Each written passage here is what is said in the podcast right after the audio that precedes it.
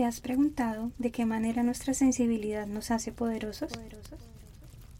¿Qué pasaría si dejamos de clasificar nuestros sentimientos como buenos o malos, de reprimirlos y esconderlos y nos abrimos a verlos como el mayor regalo de ser humanos y la señal de que estamos vivos?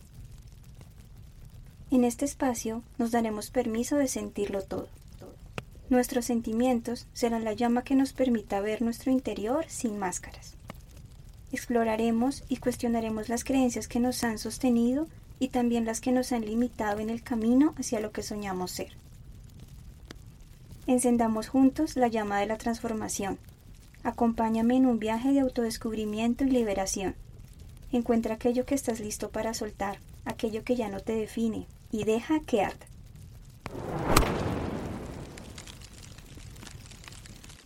Hola, ¿cómo están? Bienvenidos a otro episodio de Deja que. Han sido días de mucho movimiento, así que después de una corta pausa estoy nuevamente con ustedes con un tema que nos toca a todos en el día a día. ¿A dónde se han ido los líderes?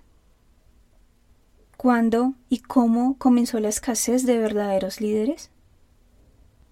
Tal vez esto sucedió cuando se atribuyó el rol de líder a personas por jerarquía y no por vocación ser el dueño de una empresa, el maestro de un grupo, el representante de una comunidad no te hace líder.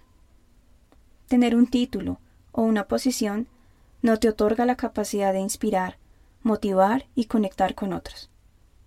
Líder no es el que da órdenes, es el que elige servir y guiar a los demás con propósito y pasión. El líder no enfoca su labor en crear seguidores, sino más líderes. Sabe que su tarea no es poner grandeza en las personas, sino hacerla visible para el mundo, porque la grandeza ya está ahí, en las habilidades y limitaciones de cada ser. Por supuesto incluyéndose a sí mismo, pues reconoce que está lejos de ser perfecto. No es ni se siente un superhéroe, es más bien un ser humano común y corriente que se las ingenia día a día para llevarse a sí mismo y a otros más allá de los límites, desarrollando inteligencia emocional, mente abierta y crítica. En estos días, encontrar falsos líderes en diferentes ámbitos de la vida es común. Los vemos al interior de instituciones educativas, empresas, política, entre tantos espacios, asumiendo posiciones de gran influencia de manera irresponsable y a la ligera, sin el compromiso de trabajar en sí mismos. Personas que detrás de una cara amable sostienen un reinado del terror, que pone a otros bajo su control y dependencia y perciben como amenaza a aquellos que no sintonizan con el miedo porque ponen en riesgo el status quo con su poder de despertar a otros. Un líder idolatrado es sumamente peligroso, por considerar que sus opiniones y decisiones están más allá de la crítica. Su comportamiento autoritario impide el desarrollo de a quienes tiene la tarea de guiar. Lo que necesita nuestra sociedad son líderes auténticos, con la visión de un lugar mejor no solo para sí mismos, sino para todos. Y con la chispa interior que es capaz de encender la de otros tantos que cuentan con la misma vocación para liderar en el mundo real, siendo personas reales. Jordi Alemany dijo que cuando un líder se vuelve más humano, los humanos a su alrededor se vuelven más líderes. ¿Y cómo es un líder humano versus un falso líder? El líder humano no pretende tener la razón, sino transmitir con claridad su visión, pensamientos, conocimientos y decisiones. Es consciente de que no lo sabe todo, por eso no busca tener la última palabra en todo. Eso sería tanto como pretender que no tiene nada nuevo que aprender o mejorar. Es capaz de admitir cuando desconoce algo o se equivoca, pues con ello no pierde autoridad. Gana credibilidad y hace visible y valioso el talento de aquellos que lo acompañan. El falso líder se considera una inteligencia superior. Son seres soberbios, que no escuchan y tampoco aceptan que se les lleve la contraria. Ni reconocen sus limitaciones. Suelen ser grandes comunicadores, pero en realidad son manipuladores y dominantes detrás de una fachada de carismáticos. Los líderes humanos disfrutan tanto el trabajo en equipo como de delegar y brindar autonomía a otros, pues saben que al confiarles grandes retos les están regalando la oportunidad de crecer, brillar y desarrollar aún más sus habilidades y pulir sus limitaciones. El falso líder cree que las personas necesitan ser controladas, cuando en realidad las limita cohibiendo su creatividad y apagando la pasión por lo que hacen. El líder humano es empático, se interesa genuinamente por los demás, por lo que les ocurre y les motiva, siente respeto y valor por la vida de las personas, reconociendo precisamente eso, que ante todo somos personas, con logros y retos fuera del ámbito de las organizaciones.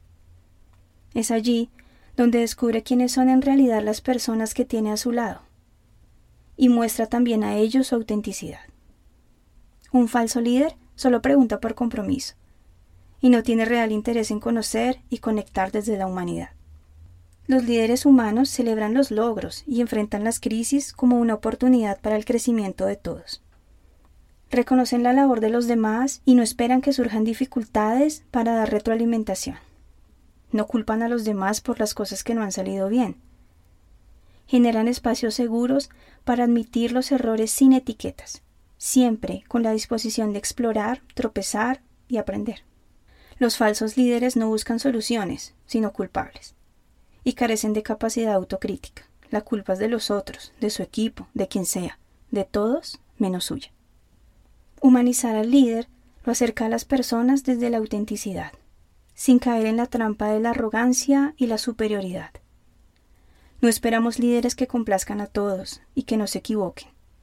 Esperamos líderes que, lejos de enaltecerse como personas excepcionales, entiendan la importancia de crear un mundo en el que todos puedan crecer y prosperar. Que inspiren a otros a soñar más, a crear más, a aprender más. Que sostengan una luz que permita a otros descubrir su potencial por sí mismos. Estamos llegando al final de este episodio. Pero antes de terminar, no podemos dejar de lado que al interior de nuestros hogares y las instituciones educativas se encuentra un potencial de desarrollo de verdaderos líderes.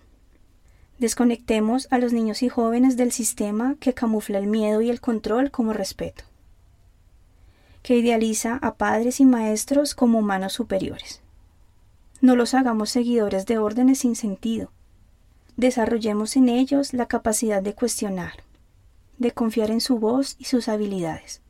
Enseñémosles el valor de acertar y equivocarse, incentivándolos a descubrir el mundo sin temor a ser vistos, sin hacerse pequeños para encajar, ni apagar su luz pensando que es lo que se necesita para que otros brillen y viceversa. Retiremos el foco de la competencia y llevémoslo al engranaje de miles de personas con un talento único y reconocido. Es un error pensar que en un escenario no pueden coexistir varios líderes. El verdadero error está en el pensamiento de que unos son mejores que otros. La creencia de que existen personas excepcionales destinadas a complacer y vivir bajo las órdenes de un falso líder. Gracias por escucharme nuevamente. Nos vemos en un próximo episodio. Bye bye.